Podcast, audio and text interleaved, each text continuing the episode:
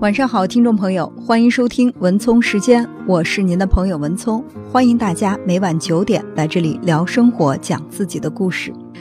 今天在我们的微信公众号上，一位名叫精致的小米粒，他留言说：“文聪姐你好，我是你们节目的忠实听众，因为节目直播的时候我正在上班，所以都是在网上听的重播，所以不方便打热线。”我就留言给你讲讲我的烦恼吧。我在一家饭店打工，饭店生意挺好的。吃饭的高峰期，客人需要等位，我负责叫号。客人等的时间长了，总是冲我发脾气，有的等不及就走了。我觉得这跟我没什么关系，但是老板总是把气撒在我身上，我特别的委屈。好几次我都想着不干了，但是后来又忍了下来。因为我跟这里的其他员工相处的挺好的，前天晚上又因为客人提意见，老板把我骂了一顿，说的特别难听，我差点被骂哭。等下班的时候，我就跟老板说我不想干了，他的口气软了下来，毕竟现在服务员也不是太好招，但是老板说我不机灵，干服务业要有眼色，机灵才能干好。这两天我一直比较矛盾。老板那人其实也挺好的，但是骂起人来真的太难听了，我实在受不了。我该不该辞职呢？同事都劝我说，老板那人就那样，让我别往心里去。可是我还是放不下这个事儿，是我太小心眼了吗？好，感谢这位名叫精致的小米粒儿说出了自己的烦恼。对于你跟老板之间产生的矛盾和冲突。我觉得各自的责任都占一半吧。首先，任何一个老板都希望自己的员工能够机灵一些，在为客人提供服务的时候能够以人为本，让客人觉得宾至如归，让客人觉得舒心。但是，如果说你做的不够好，他对你进行一番痛骂，让你觉得自尊心受到了很大的挫败，是他在管理方面情商其实并不是太高。说到。老板让你做事情更机灵一些，我觉得他想表达的就是你在为客人提供服务的时候，从客人的角度出发，多为客人考虑的周全一些，也许就可以减少你跟客人之间的冲突和矛盾。接下来呢，我想和你一起，包括我们收音机前的听众朋友一同来分享一个故事。这可能和你所从事的饭店服务员这个职业不太相关，但是我觉得有相通的地方。就是我们在做什么事情的时候，从人的角度来思考问题。日本水户市铁路局，一位年近六旬的铁路守道工扎尔之子，像往常一样巡夜。这是他坚守了近四十年的职责。他的父亲当年将这个职责郑重地交到他的手里，一本正经地告诫他：这个职责关系到无数人的生命。希望你能够有始有终。扎尔之子秉承父亲的遗愿，几十年如一日的勤勤恳恳。但在他四十岁的那年冬天，问题还是出现了。不是他的失职，却令他肝肠寸断。日本是个自杀率非常高的国家，其中卧轨自杀一度成为日本人自杀的首选。而水户市铁路局地处北海道北边，是个自杀的好去处。在零点十分，扎尔之子蓦然发现一个女子走在雪花中，他接近了铁轨旁边，女子一脸木讷。扎尔之子冲出了值班的小屋，他想阻止这件恶事的发生。红色的灯光刺激着两个人的脸，两个人对峙着。女子吆喝之子不要过来。在红色灯光下的女孩脸变得可怕而残酷。之子也感觉这红色的灯光形成一股无形的压力，压得自己都喘不过气来。他劝慰着，试着接近那个女子，但是女子却反抗起来，直接走到了铁轨中间，静等着车轮的到来。之子怒不可遏，他选择了咆哮，想冲过去抓住那个女子，而女子却直接向铁轨深处跑去。灯光下，他的身影蹒跚。火车奔腾着跑了过来，将这个可怜的女子送到了九泉之下。之子躲闪的及时，火车跑过之后，他疲惫地痛哭起来。这成了影响之子一生的事件。那件事情发生后，他一度精神落寞。他总会想起女孩那可怜的身影。都是自己不好，如果不是自己的方式不当，恐怕他也不会离开人世的。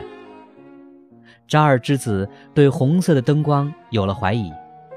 通过看书，他了解到，红色灯光会引起人精神的高度紧张，使人的行动亢奋起来。难道是灯光加剧了这件事情的发生吗？扎尔之子试着换成其他颜色的灯光，但是遭到了铁路领导的反对。这是全日本公用的灯光标准，不会因任何人的怀疑而改变。扎尔之子没有放弃，而是选择了暗度陈仓，在自己的职责范围内，他每逢上班时便将灯光调成蓝色的。他想证明自己的观点是正确的。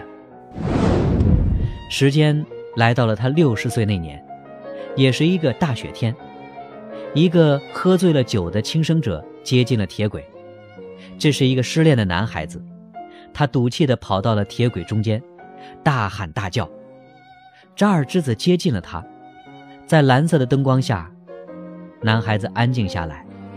扎尔之子远远地劝告着。孩子，到我这儿来，在这蓝色情调的灯光下，你要不要跟一个老头子来畅谈一下你自己的人生呢？最终，男孩子选择了妥协。当天晚上，通过自己的努力，扎尔之子成功的挽救了一个生命。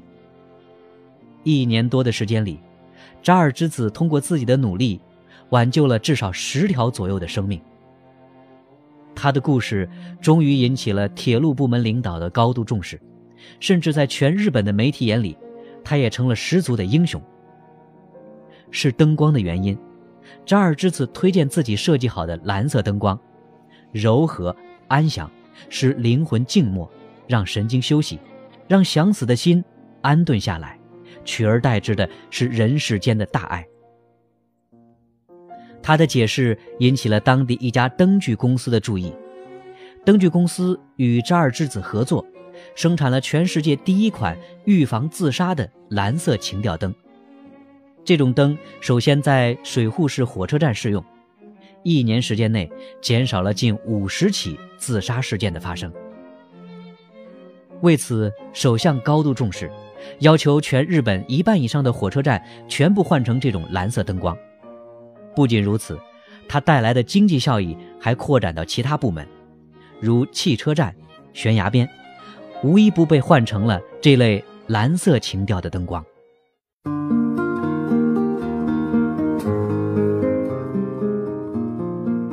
扎尔之子从人性化的角度考虑，设计出了防自杀的蓝色情调灯。建立在为人性服务基础上的成功，才是彻头彻尾的胜利。做服务行业，同样要学会以人为本，建立在为人性服务的基础上。当客人在饥肠辘辘的等位置，一方面呢会觉得很饥饿，另外呢等待也会使他们感到非常的焦急，难免会出现情绪不好这样的情况。那么作为服务员，笑脸相迎，给予到他们理解，能够向他们表示歉意。绝大多数的客人是很难去跟你冲突的，也可能正是因为你觉得现在饭店没有空位，跟你没有多大关系，并不是你的责任，所以当客人出现一些焦急情绪的时候，你的表现会更加的激怒他们。所以我想，老板说让你机灵一些，其实呢还是希望你能够表现得更加善解人意。至于说老板对你的谩骂，我不知道到底达到了一种什么样的程度，会让你在心里很受伤。如果他对你的批评有羞辱的意思，你完全可以非常正色的去告诉他，你不接受他对你这样的批评。